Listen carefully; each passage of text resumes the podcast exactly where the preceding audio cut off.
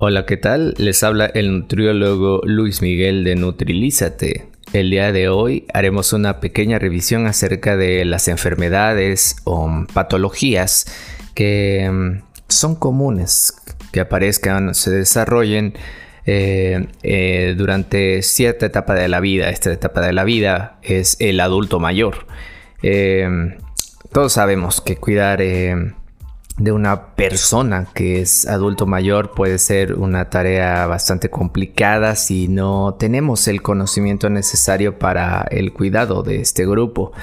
Em, el envejecimiento también es, necesario que nosotros eh, lo entendamos, cómo es, cómo evoluciona em, y qué acontecimientos eh, trae consigo per se, ¿no? Eh, asimismo, necesitamos saber cuáles son las enfermedades o patologías que mm, nuestro cliente, nuestro paciente, eh, la persona adulto mayor, em, es muy probable que, tenga o que pueda desarrollar, ¿no? Entonces todo eso se toma en cuenta cuando nosotros nos comprometemos a cuidar un adulto mayor o tenemos un familiar, eh, un ser querido que es adulto mayor.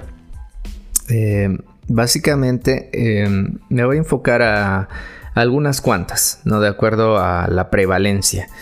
Em, algunas enfermedades que se desarrollan en, este grupo de edad van a ser eh, las enfermedades eh, como la artritis y la artrosis, las enfermedades mentales, la osteoporosis, la diabetes mellitus, los desequilibrios em, de la alimentación que suceden en la tercera edad, eh, gripes, neumonías, enfermedades cardiovasculares, incluyendo la hipertensión arterial, los trastornos del sueño, la fibromialgia y fatiga crónica, los problemas auditivos y visuales, em, por supuesto la soledad y la depresión que suceden en este grupo de edad, eh, y por supuesto también tomar en cuenta a los cuidadores, ¿verdad? Quienes eh, muchas veces tienen que ver por ellos y que también conlleva cierto estrés, ¿no? por eso es que también hablaremos muy rápidamente acerca de lo que es el síndrome del cuidador quemado. Em, como saben, en, en México, eh, un adulto mayor es considerado como tal a partir de los 60 años de edad y ya habíamos revisado si en podcasts anteriores y en videos eh, del canal de YouTube, que por cierto los invito a suscribirse em, como Nutrilízate. Eh, ya hemos tocado em, en diversas ocasiones este problema tanto de las 10 principales causas de muerte a nivel mundial como a nivel nacional en México, así como el fenómeno de transición epidemiológica, ¿no? habíamos visto como a nivel mundial las principales causas de muerte em, eh, incluyen a las enfermedades cardiovasculares, ¿no? La enfermedad isquémica del corazón, el infarto agudo del miocardio, el ictus, las enfermedades eh, de las vías respiratorias, ¿no? Como la enfermedad pulmonar obstructiva crónica, ¿no? El, enfisema. Em, y que en México el panorama no era tan distinto, ¿verdad? Hasta arriba tenemos las enfermedades cardiovasculares. También este, recordar que dentro de esas 10 primeras causas aparece también la diabetes mellitus, ¿no? La mm, hipertensión arterial. Eh, y por supuesto que habíamos mencionado que gran, un gran porcentaje de, de personas que padecían estas enfermedades eran adultos mayores, ¿verdad? Sin embargo, no hay que olvidar que muchas de estas enfermedades se van gestando a través de, em, de cuando uno es adulto joven, ¿no? Incluso antes. Y por eso ah, lo más importante es la prevención, porque todas estas enfermedades eh, van a representar una gran carga social, una gran carga económica, ¿verdad? Que es algo de lo que vamos a estar platicando un poco más adelante.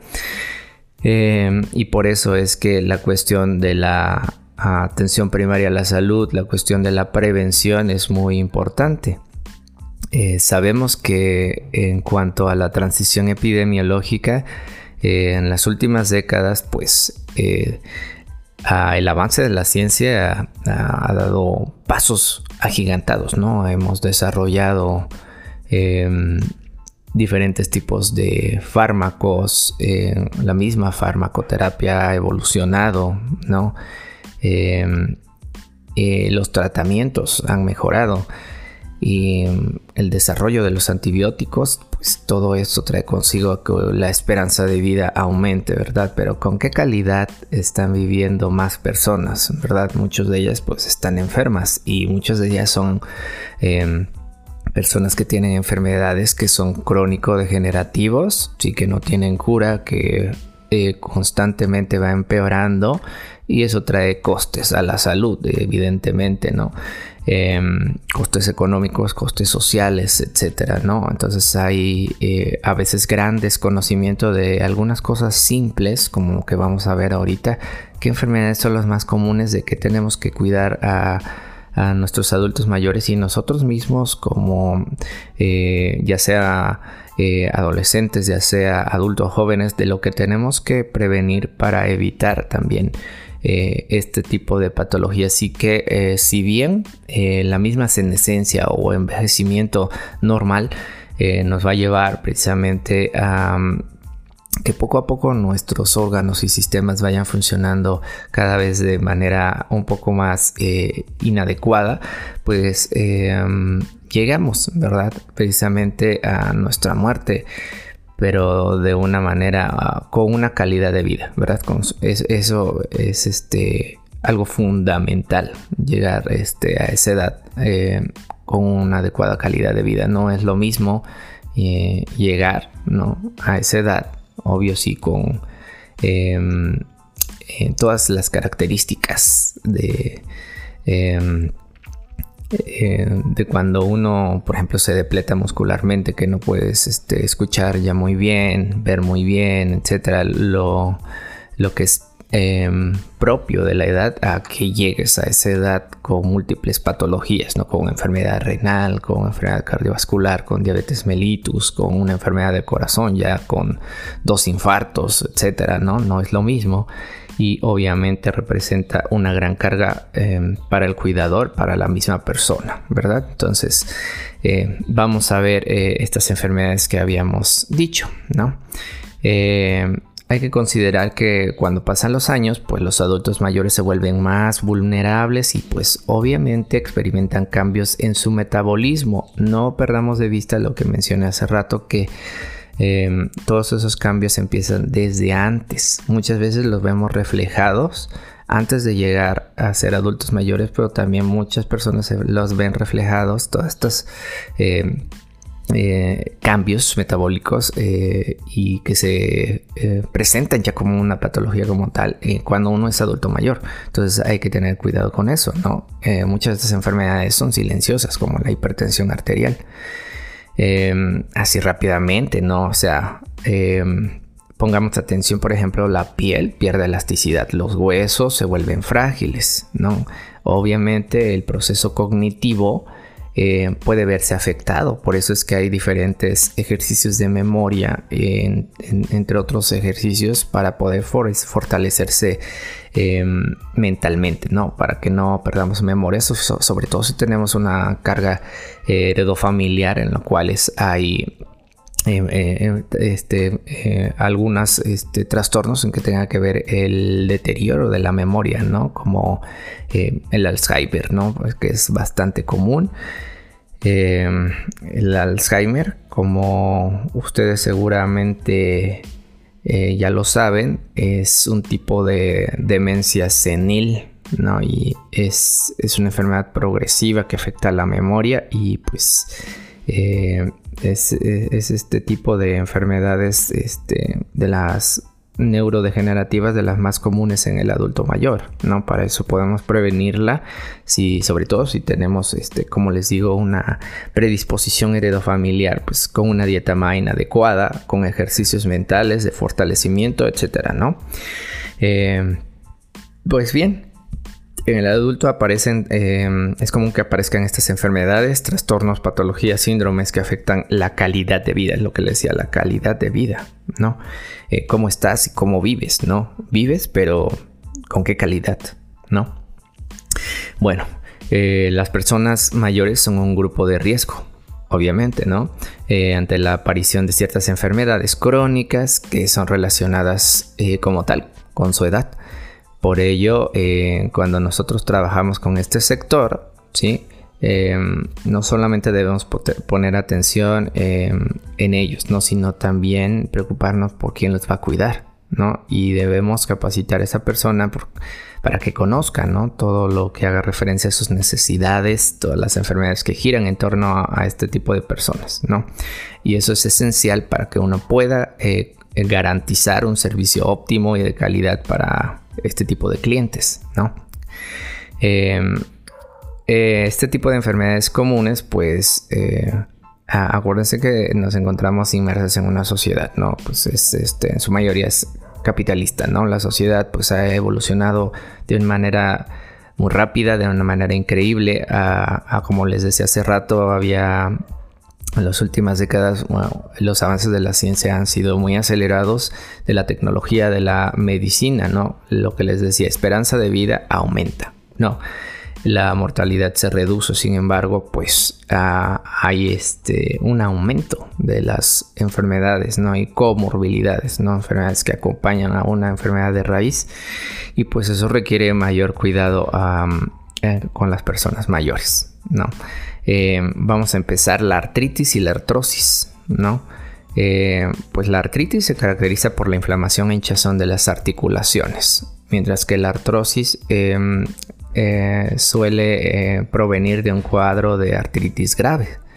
La artrosis aparece por la degeneración del cartílago auricular que es generado por la edad. Esto genera dolor cuando nos movemos y otras dificultades motoras. Em, un gran porcentaje de los adultos mayores ah, sufren de artrosis en alguna de sus articulaciones y eh, suele, más, suele ser más común en las mujeres. Eh, no obstante, estos pacientes pueden llevar una vida eh, normal y disminuir el dolor siguiendo un tratamiento que pues, se basa en antiinflamatorios, infiltraciones y rehabilitación. Evidentemente, em, desde el punto de vista nutricional, pues se ve muy afectado la cuestión del peso corporal, ¿no? Entonces, cuando se llega a la edad adulta, em, pues eh, recuerden que es muy importante eh, llegar a un peso adecuado, ¿verdad? Si, por ejemplo, así, acuérdense que hay muchísimos parámetros en, los cuales nosotros podemos basarnos en la antropometría, bioquímica clínica, este, dietética, para poder considerarse una persona tiene una, eh, un estado de salud correcto, una alimentación correcta eh, sin embargo, si nos vamos así rápidos, por ejemplo el IMC, recuerden que aquí en los adultos mayores eh, hay algunas cosas que cambian, ¿no? Habíamos dicho de que los adultos mayores, este tipo de, adultos mayores podrían tener eh, un rango de IMC un poquito mayor porque eso incluso podía ayudarlos, ¿no? Entre 23 y 28 se considera normal e incluso considerando la cuestión de que em, después de los 30 años a partir de cada década pues vamos cada vez eh, perdiendo un poco de masa muscular de manera normal y ganando em, compensándolo con, eh, con el aumento de porcentaje de grasa, ¿no? Entonces, por lo tanto, se considera normal de 23 a 28 el IMC. Y em, eso sí, eh, aumenta un poco, pero eso no quiere decir que no vamos a considerar la obesidad, ¿verdad? Entonces, cuando las personas tienen obesa, pues son, obesas en, cuanto a este, adultos mayores, pues evidentemente se ha encontrado pues un poco de más complicaciones en cuanto a la artritis y la artrosis por el mismo peso, ¿verdad? Eh, por eso es que varias de las referencias que como nutriólogo a veces este, las van a, referir, pues muchas veces va a ser de, reumatología, ¿no? Pacientes de traumatología. Em, las enfermedades mentales, bueno, son condiciones graves que influyen eh, pues en todo básicamente porque las... Eh, La cuestión mental afecta nuestro estado de ánimo, nuestro humor, la forma en que pensamos, los, los sentimientos y las acciones que realizamos todos los días. Eh, por lo tanto afecta a todo, ¿no? Las diferentes enfermedades mentales pues van a, atacar principalmente al cerebro, nuestro centro de control eh, del cuerpo. Suelen causar alteraciones cognitivas, emocionales, funcionales, de movimiento, etcétera, ¿no? Dependiendo de la enfermedad. ¿no? Y las enfermedades que tienen mayor incidencia dentro de los adultos mayores van a ser el Alzheimer, la demencia senil, eh, el Parkinson, ¿verdad? Como eh, estas enfermedades dice que afectan al cerebro, pues también puede ser considerado el, ictus, ¿verdad? Es eh, la enfermedad em, vascular cerebral y también está incluida la ELA o esclerosis lateral amiotrófica, ¿no? que es una enfermedad neurodegenerativa que es rara, sin embargo, si hay el hecho que sea rara, significa que haya eh, pocas personas que lo tengan, ¿no? Porque somos millones de personas en el mundo. Mm, esta enfermedad ELA afecta a las neuronas motoras del cerebro y la médula espinal, ¿no? Entonces está dentro de estas enfermedades que afectan el cerebro de las personas. Em, se dice que uno de cada cuatro personas en el mundo sufrirá algún trastorno mental a lo largo de su vida, ¿no? Em, en la última etapa de la vida encontramos varias enfermedades mentales. Entonces hay que tener cuidado, sobre todo estas que tienen mayor frecuencia. Sí, sobre todo si tenemos, otra vez quiero recalcar, tenemos antecedentes heredo, familiares, ¿no? Algún este, algún padre, abuelo, tíos que puedan tener este Alzheimer, pues también tenemos que cuidarnos, ¿no? Prevenirlos, llegar este, em, a ser un, adulto joven, un adulto mayor, eh, pues entrenando nuestro cerebro, ¿no? Ejercicios mentales, ¿no? Y eh, como pues, el hecho de practicar con crucigramas, el hecho de... Em, de jugar eh, sí, juegos de memoria, ¿no? El mismo memorama, el hecho de eh, ir a tu trabajo, regresar a tu casa por utilizando diferentes rutas, no rutas nuevas para ejercitar la memoria. Ejercicios con números, ayuda a recordar nombres de personas, todo ese tipo de cosas, pues eh, te ayuda a mejorar la agilidad mental. hay, una gran diversidad de ejercicios que mejoran la agilidad mental en Internet. Em, y también seguir un estilo de vida adecuado, ¿verdad? Incluyendo actividad física eh, y una dieta balanceada, recomendable para prevenir este tipo de patologías, la dieta MIND, ¿verdad? Que incluye todos estos ácidos grasos que son bastante funcionales y un sustrato principal de, las neuronas, ¿verdad? Em, la osteoporosis, bueno, la, la osteoporosis va a aparecer ¿sí? como consecuencia de la disminución de cantidad de minerales en los huesos, ¿no? Eh, calcio, vitamina D, eh, las caídas en las personas, pues eh, en las personas mayores son muy, muy peligrosas. Y a partir de ahí pues, surgen diferentes complicaciones, ¿no? Y cuando sufre una, así como se le llama comúnmente una mala caída, ¿no? Es decir, una caída bastante grave, pues muchas veces puede em, causarle un problema, ¿no? Que incluso puede derivarle hasta la muerte, inclusive, ¿no? Em, eso sí, cuando sabemos que el paciente ya tiene eh, porosidad, ¿no? que ya la resorción del calcio ya no es igual en sus huesos, es decir, que tiene osteoporosis, pues se debe de tener más cuidado aún, ¿no? ya que este tipo, eh, este este grupo pues va a tener un riesgo de sufrir alguna fractura mucho más importante que las personas que no tienen osteoporosis, ¿no? Es por eso que un cuidador es muy importante que sepa cómo, levantar a una persona adulto mayor.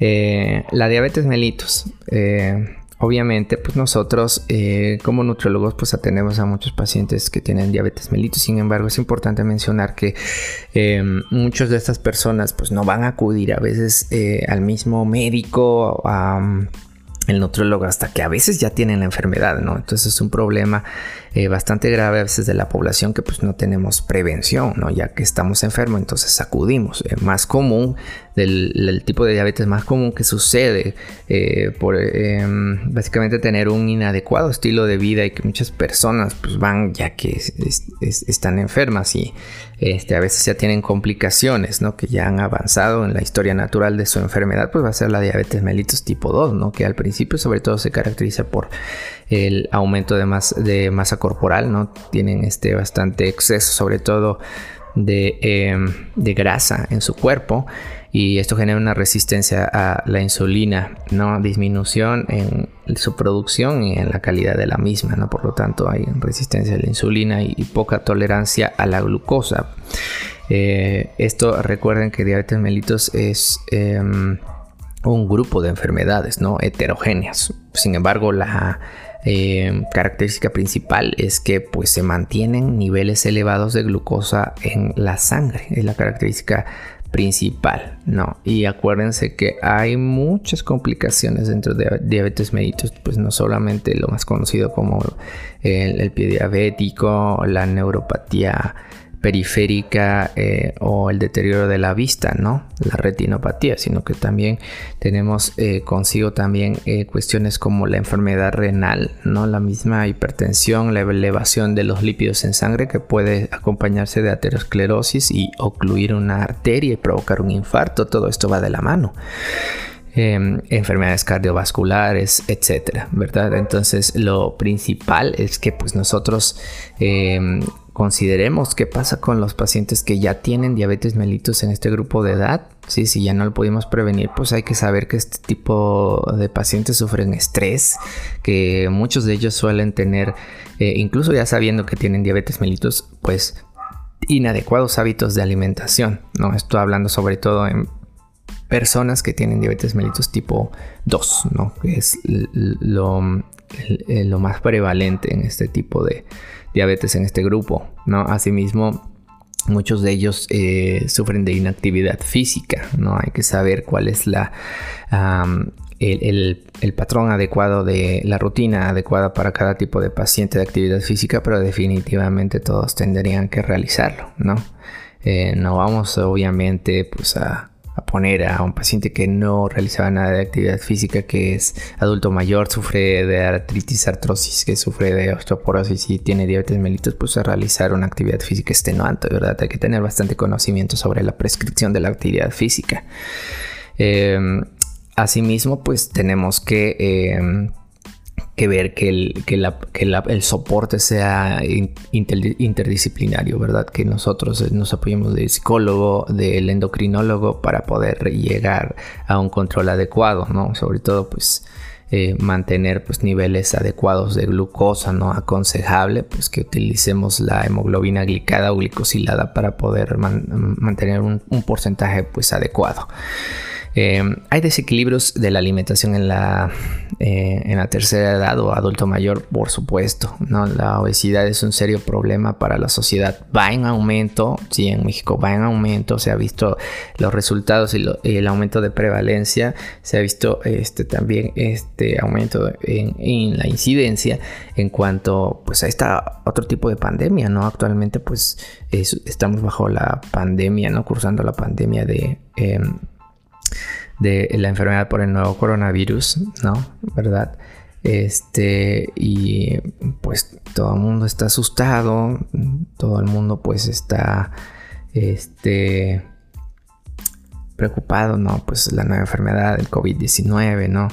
Eh, causado por el SARS-CoV-2, ¿no? Etcétera, ¿no? Pero pues eh, hay que tener mucha atención con la cuestión de la obesidad porque pues es otra pandemia, ¿no? Y la tenemos desde hace muchísimo tiempo aquí en México y va en aumento. Este, en, los, niños, en los adolescentes, imagínense qué futuro les depara este tipo de personas, ¿no? Eh, siendo eh, adultos jóvenes, pues ya presentan enfermedades metabólicas crónico-degenerativos y cuando sean adultos mayores, si es que llegan, imagínense con qué calidad de vida lo van a hacer. Eh, bueno, estadísticamente, pues entre los mayores de 60 años, el 33.5% de los hombres padecen obesidad y más del 40% de las mujeres también. Eso es demasiado. Esto es a nivel mundial.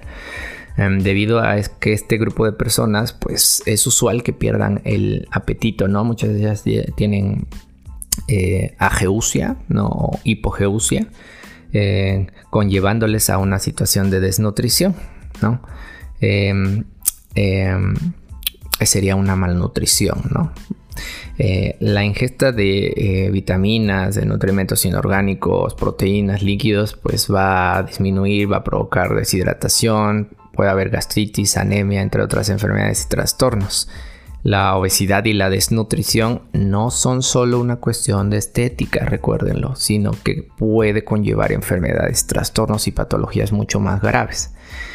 ¿Qué sucede en cuanto a la gripe eh, y neumonía en este grupo de personas? Bueno, este tipo de población es muy susceptible a la gripe. ¿no? Ahorita lo que estamos pasando no este, estos tipos de virus pues son, eh, afectan principalmente a adultos mayores de 65 años.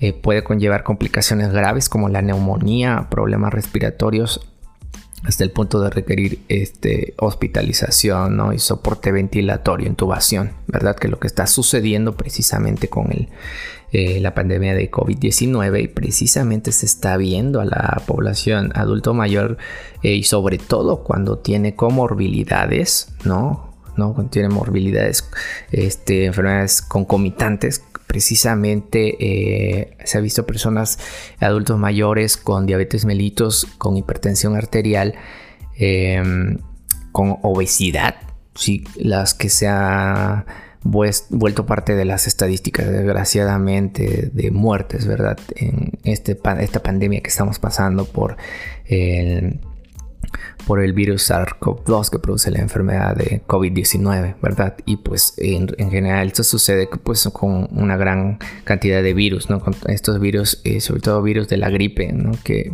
que pues, afectan mucho a las vías respiratorias en este tipo de pacientes, ¿no? Que sobre todo pues lo grave es que muchas veces eh, los pacientes... Em, eh, van a requerir un soporte ventilatorio, pues que ya no van a poder respirar, ¿no? Es por eso que debemos prevenir, ¿no? Este es, de vital importancia prevenir la neumonía en los ancianos, ya que eh, en cuanto a estadística es la tercera causa de mortalidad en personas adultas que viven en países eh, desarrollados, etc. Eh, también una gran este, causa de muerte en los países en vías de desarrollo, así que no estamos exentos en México más de los de 40% de los adultos mayores de 60, 65 eh, años que padecen este, em, de esta patología respiratoria de neumonía son hospitalizados y pueden tener complicaciones. Además, per se, la neumonía aumenta el riesgo de padecer enfermedades cardiovasculares. Cuando los adultos mayores eh, tienen recaídas en cuanto a la neumonía, pues es de una gran importancia, es muy preocupante para su salud y puede em, evidentemente conllevar una baja esperanza de vida, ¿no? Eh, las enfermedades de corazón, evidentemente, no están hasta arriba, están en el top en cuanto a eh, las 10 causas de muerte a nivel mundial, también en México. El infarto es considerado una de las principales causas de muerte entre las personas adultos mayores y pues están eh, inmersas también eh, la, este, la angina de pecho, ¿no? que es el estadio previo a los infartos este, del miocardio, eh, la hipertensión arterial que tiene mucho que ver, ¿no? el hecho de presentar obesidad, tener este, dislipidemia, ¿no? que tener el colesterol alto, ¿no? que puede formar un ateroma y evidentemente ocluir el flujo que va hacia el corazón y desarrollar este, algún tipo de eh, trombosis, ¿no? Algún tipo de, este, perdón, de, eh, de infarto, ¿no? También, este, ahora que mencionamos trombosis, sí. Recuerden que muchos de estos pacientes pueden tener alteradas, eh, alteraciones en, en, los factores de coagulación, en las plaquetas, ¿no? Y pueden estar teniendo hiperactivación eh, plaquetaria, por lo tanto se agregan cuando no deberían. A veces hay cuando hay aterosclerosis este, o cuando hay hipertensión hay lesiones, ¿no? incluso cuando hay diabetes mellitus hay lesiones en el endotelio vascular. Entonces, em, eso es detectado por las plaquetas y estas pueden tener tendencia a agregarse y formar un trombo, ¿no? Y la trombosis, pues evidentemente también puede infartar al paciente. Eh, es, este, la trombosis es, también algo de alto riesgo que puede suceder en el adulto mayor, sobre todo con alguna patología de este tipo. ¿no? El hecho de fumar también este, son factores de riesgo que pueden conllevar un infarto. Los síntomas, acuérdense que pueden incluir desde la eh, dificultad para respirar, ¿no? la disnea, em, los mareos, o, sea, vértigo, el dolor de pecho eh, y dolor izquierdo que habla de angos pectoris o angina de pecho, ¿no? Que te está diciendo tu cuerpo básicamente, sabes que te está doliendo porque está dejando de fluir el, este, la sangre, el oxígeno eh, al corazón y tienes que poner atención, ¿no? Estás cerca de tener un infarto. Acuérdense que tenemos este, nuestra angina que es la, la angina de pecho estable que sucede en reposo y la inestable que básicamente puede ser eh, incluso descansando, ¿no? Entonces este, hay que considerarlo. Eh, también cuando hay fatiga o cansancio extremo. Y con eso pasamos al siguiente, la siguiente patología que es el trastorno del sueño, ¿no? El trastorno del sueño en adultos mayores es bastante común. Las personas de, la, em, de este rango de edad, aparte de los cambios en su metabolismo y la posible aparición de enfermedades o patologías diversas, también suelen tener cambios en su ciclo del sueño. Em, los adultos em, mayores suelen tener un sueño más ligero y menos profundo que los jóvenes. Existen varios tipos de trastornos del sueño, pero los más comunes en este tipo de eh, personas en adultos mayores de 60 años son el insomnio y la hipersomnia, ¿no? En, cuanto a la este, hipersomnia, este, pues básicamente, eh, ah, bueno, vamos a entrar en contexto.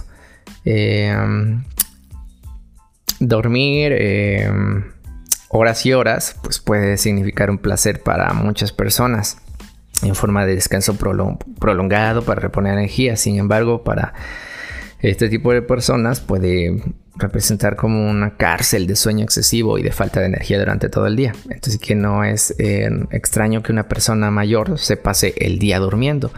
en algunos eh, tienen eh, mucha facilidad para quedarse dormidos. Mm, esto no tiene por qué deberse a ninguna patología de demencia, sino son alteraciones del sueño debido al paso de los años, ¿no? Eh, entonces eh, los adultos pues, pueden estarse durmiendo en diferentes sitios durante el día.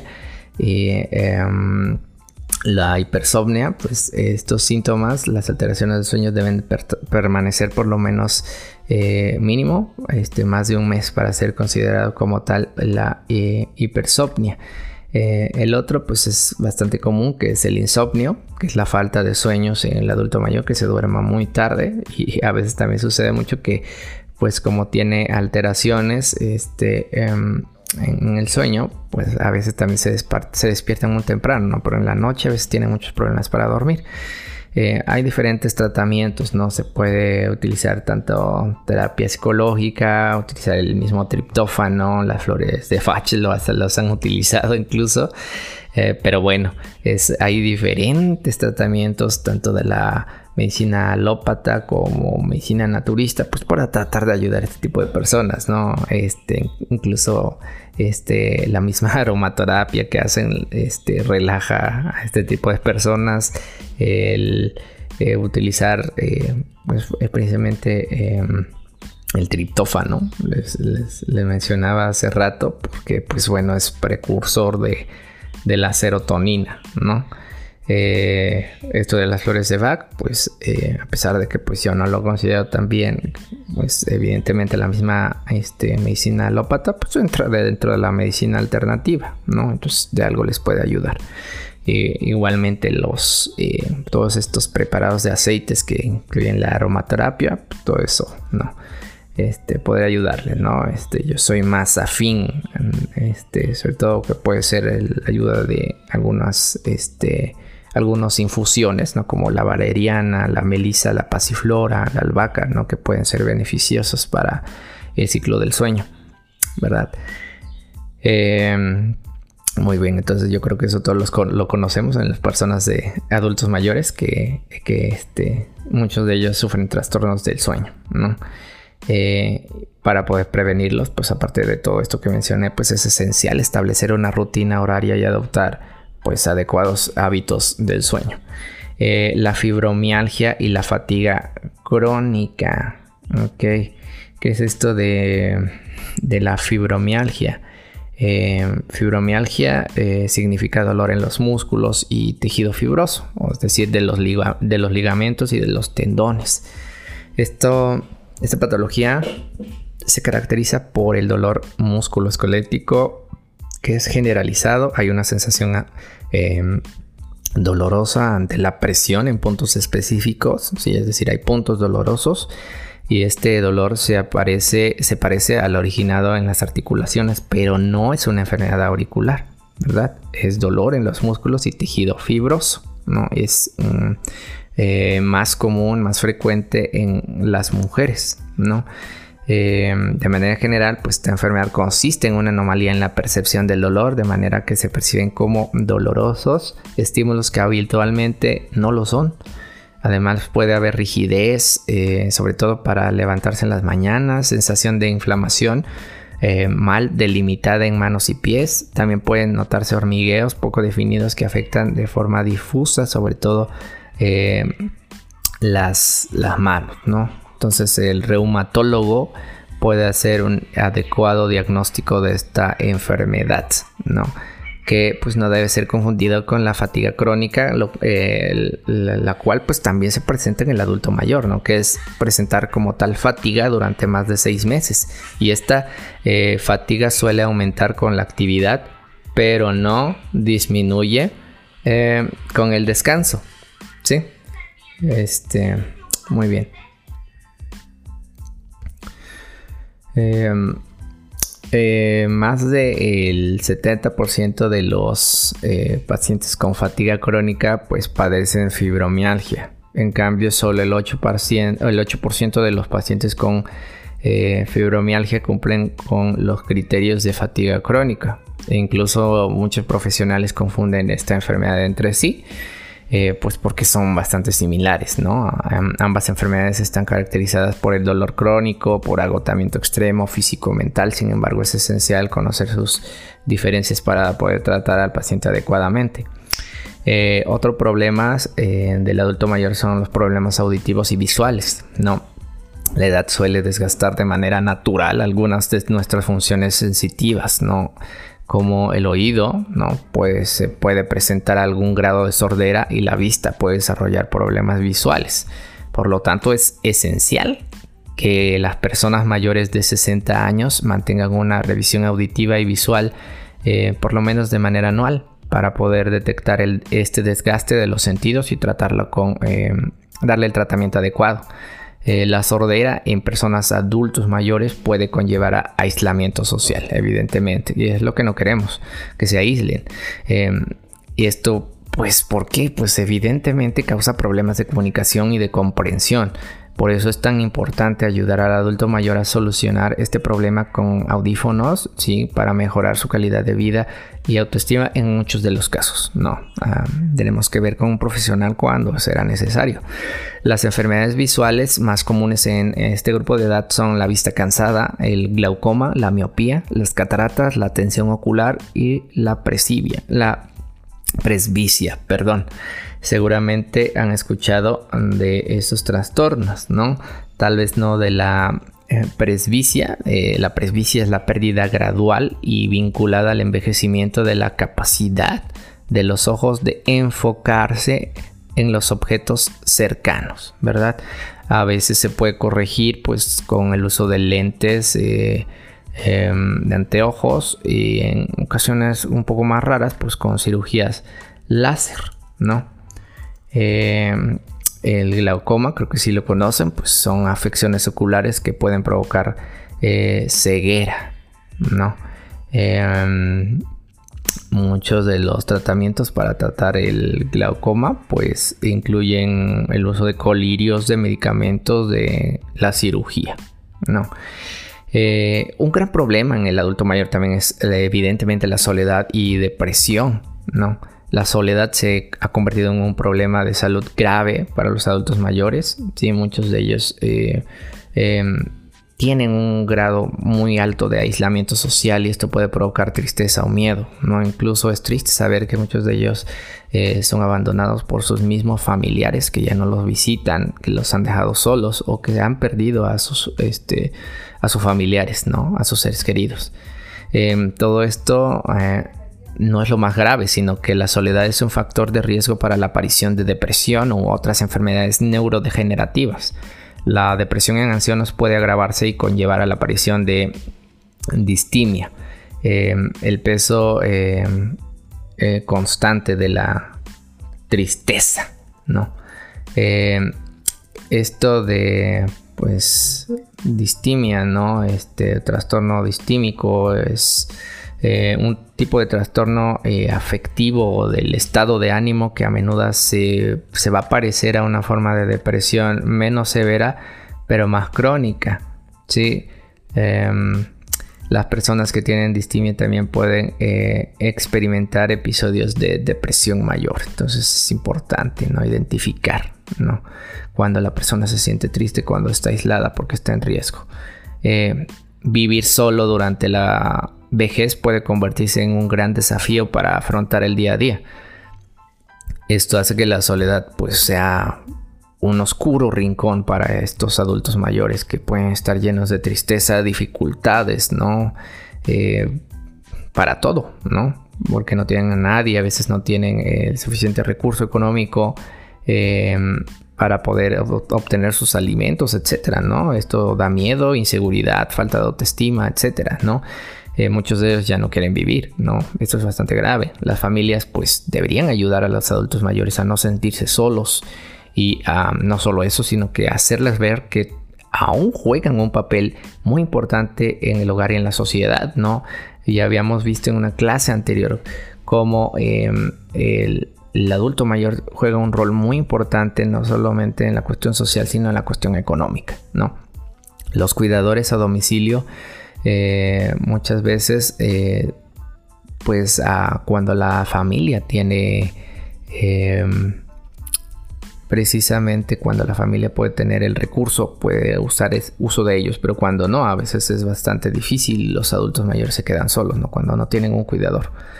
Em, pues bueno, este recuerden que es muy importante cuidarlos porque muchas veces ellos nos cuidaron a nosotros y a nuestros hijos. Es una generación que cuida de todos básicamente y es que eh, um, imagínense, ¿no? Estar a cargo de las obligaciones propias de ellos, de los niños, ¿no? Entonces es una tarea bastante agobiante y difícil, ¿no? Física, mentalmente, ¿no? Ahora cuando el adulto mayor, pues a veces pues ya, este, tiene alguna enfermedad, es todavía más mayor, pues a veces pues ya... Em, tiene que prescindir de esas actividades, ¿no? De ser el cuidador, ¿no? El que cuida a los niños, todo eso, ¿no? El que cuida la casa, el que va a hacer los pagos, ¿no? Todo ese tipo de cosas, ¿no? Que a veces abusamos, ¿no? Sobre todo de ellos ya después, este, tenemos nosotros que ser responsables y cuidarlos, ¿no? Entonces, eh, evidentemente cuidarlos y todo eso, pues también llega a ser difícil, ¿no? Y conlleva un desgaste físico o mental, ¿no? Eh, no hay que olvidar lo que han hecho por nosotros también, por eso es que los cuidamos, ¿no? Es importante. Eh, para los miembros de esta generación es muy importante contar con el apoyo de una persona, ¿no? Este, eh, hay que distribuir bien el tiempo de cuidado, ¿no? Este, hay que ocuparnos adecuadamente de ellos. Por eso pasamos al último punto, que es el síndrome del cuidador quemado, ¿no? que es un síndrome que pueden padecerlo todas las personas que se ocupan del cuidado de alguna persona dependiente, que puede ser un familiar o puede ser un paciente. Eh, la tarea de cuidar niños o mayores es una experiencia que suele ser bonita, que puede ser emotiva, muy gratificante sobre todo, pero pues también llega a ser muy estresante, muy agobiante o frustrante, ¿no? Em, el cuidador quemado es aquel que poco a poco se va sintiendo absorbido por la vida de la persona dependiente y este, apartándola de su vida social. El cuidador entonces acaba perdiendo su independencia y notando un profundo desgaste físico y mental. Los cuidadores que se ocupan de cuidar a algún familiar eh, deberían contemplar la posibilidad de contar con un apoyo para poder ocuparse de su vida personal. ¿verdad? Es bastante importante. Eh, para terminar, quisiera eh, mencionar un estudio que fue realizado en Estados Unidos por la CDC, ¿no? Por, sus siglas en inglés, eh, de los Centros para el Control y Prevención de Enfermedades, em, en donde em, tomó en cuenta, pues, diferentes poblaciones dentro de este país, ¿no? Hombres, mujeres.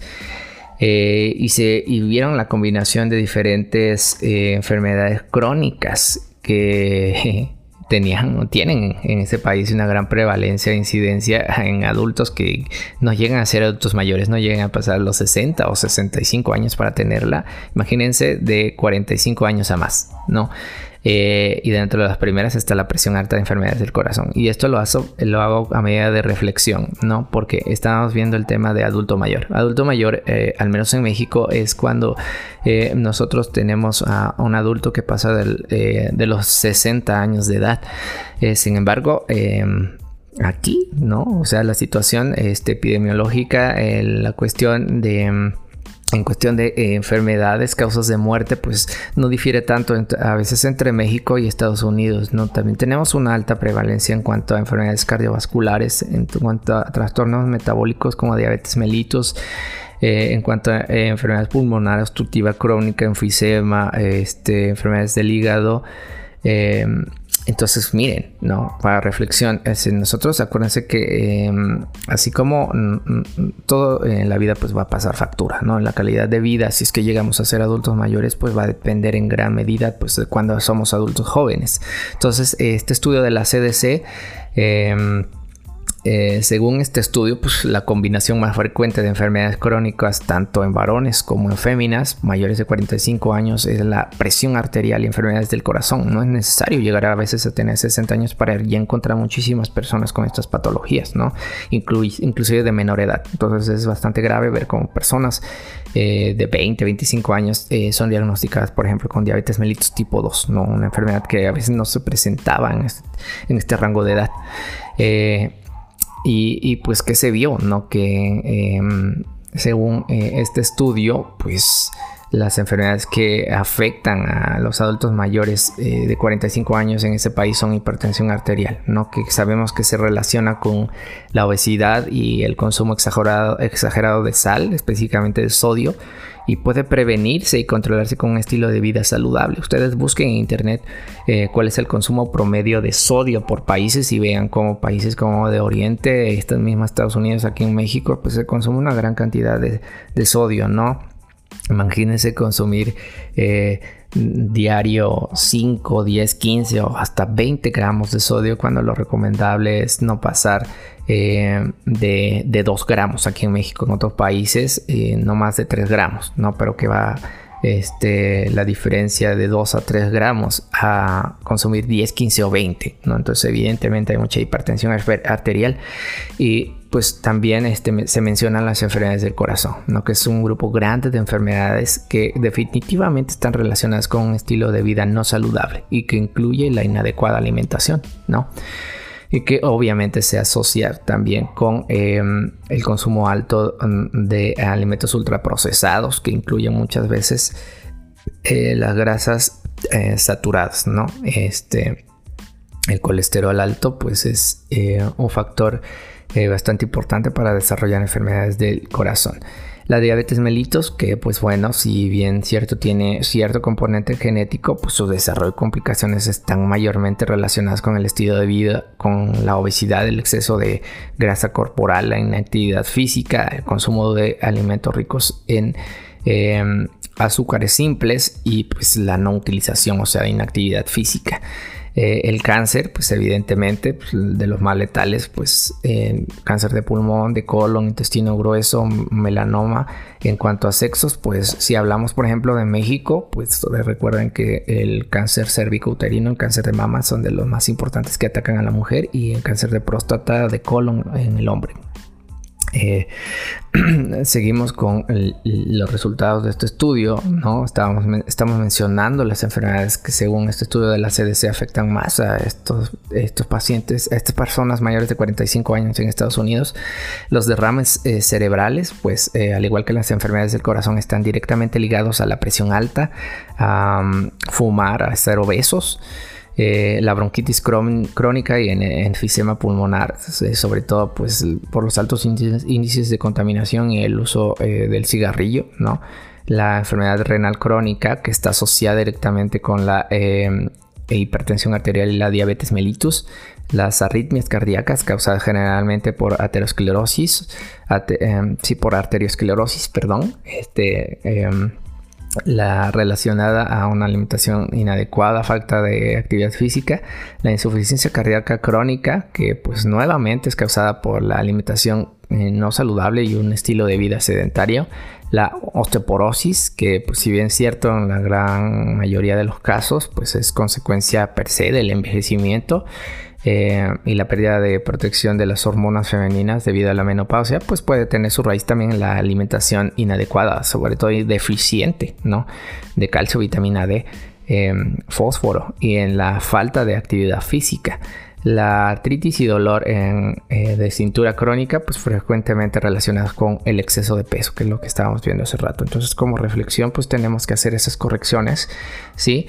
Desde que somos adolescentes, eh, eh, niños, eh, prevenir todo esto como em, si somos este, padres, pues hay que fomentar adecuados em, hábitos de alimentación, adecuado estilo de vida, hacer ejercicio para que cuando lleguemos a ser adultos, pasemos después a ser adultos mayores y em, pues llevar un, envejecimiento que sea saludable, ¿no? Que sea el adecuado propio, sí, del envejecimiento, pues tener funciones eh, cognitivas y funciones este, físicas que pues van para abajo, así como comúnmente se dice, ¿no? Pero pues evidentemente eh, no, no ser eh, un saco de enfermedades, ¿verdad? Que traen como consecuencias pues muchas veces problemas sociales, problemas psicológicos, problemas económicos muy graves que involucran a la salud pública, ¿no? afectan una gran cantidad de personas. Entonces, tenemos que reflexionar. Eh, envejecer es normal, el deterioro de los órganos del sistema es normal. Sin embargo, ¿con qué calidad de vida queremos llegar a esa edad? Eh, les agradezco eh, el haber escuchado este podcast. Recuerden que nos pueden seguir escuchando en, en las redes sociales. Soy el nutriólogo Luis Miguel García no se olviden de seguirnos en YouTube, en seguir los podcasts, en Anchor, en Spotify, en, iTunes como Nutrilízate o en Facebook buscarnos como nutriólogo, sí, o como Nutrilízate, sí, para identificarnos pues tenemos el, logo ahí de em, una mano, sí, de un nutriólogo, sí, eh, con una manzanita verde. Eh, eso es todo por el día de hoy. Espero que les haya gustado. No olvides de compartir este podcast y mandarnos tus sugerencias para uno nuevo. Saludos.